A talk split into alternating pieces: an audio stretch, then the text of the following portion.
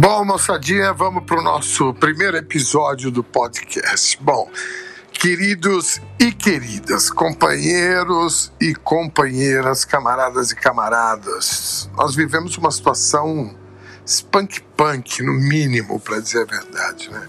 Nós temos um governo de milicianos, nós temos um cara com traços psicóticos na presidência.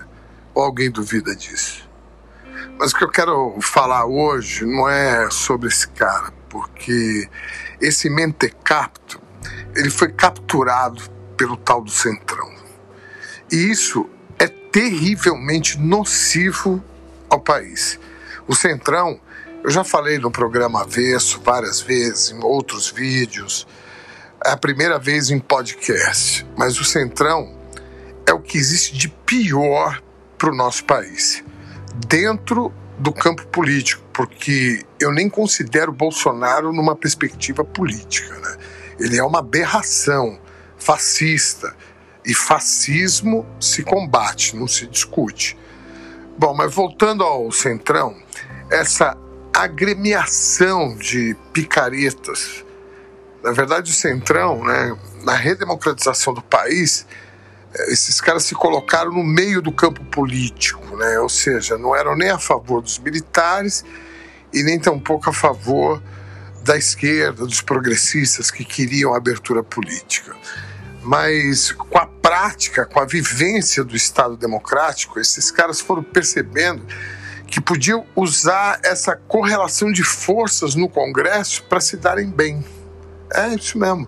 Ou seja, para saquearem o país para tirarem todo e qualquer proveito das benesses do poder, através das chantagens, em cima dos diversos governos que passaram pela nossa breve, pela nossa imatura democracia, né? Governos que caíram no pragmatismo do poder, da governabilidade. Ora, precisamos do Congresso? distribui cargos para essa turma aí, pronto, está tudo resolvido. Vários nomes se deram a essa prática: governo de coalizão, governo amplo, governo conciliador. Bom, e cá entre nós, camaradas e camaradas, não existe conciliação de classes, não existe. Bom, mas o papo aqui é outro.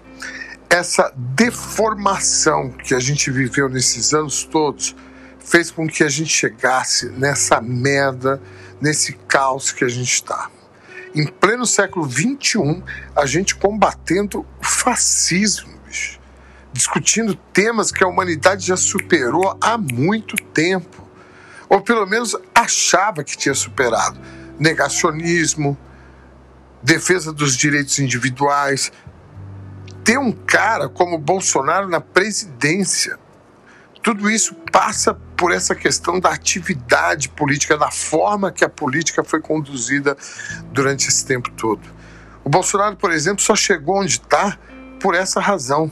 Não foi uma estratégia dos políticos, uma estratégia política, né, uma tática. Não. Na verdade, foi uma consequência dessa forma da atividade política e que agora aprisiona o presidente da República. O Bolsonaro, ele está nas mãos desses caras, o Bolsonaro e o país.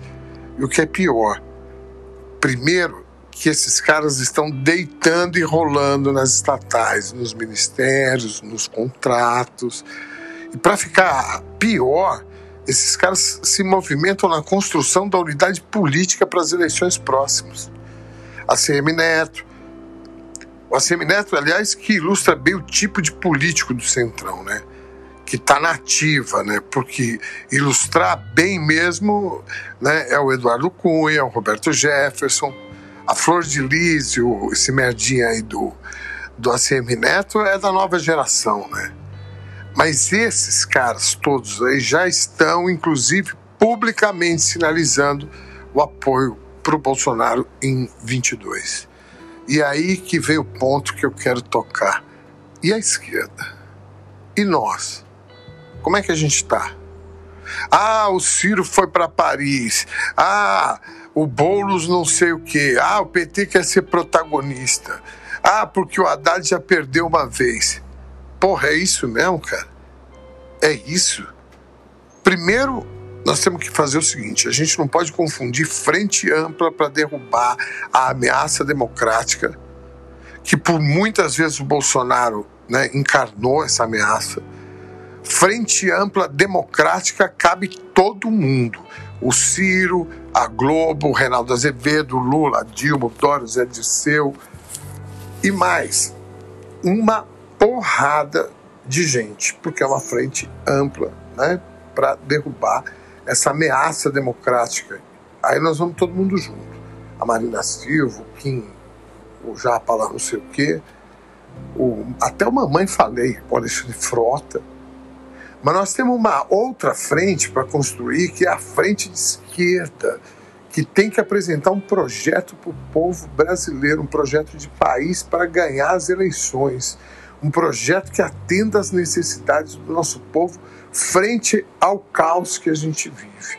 Essa é uma frente para ganhar as eleições. A outra, que cabe todo mundo, é, na verdade, uma frente antifascista. Nós temos que dar resposta para as pessoas, para a nossa população, do ponto de vista do desemprego, pandemia, papel do Estado na vida das pessoas. Por que, que falta médico? Por que, que falta emprego? Por que, que morre tanta gente pelo Covid-19? A população quer resposta e soluções.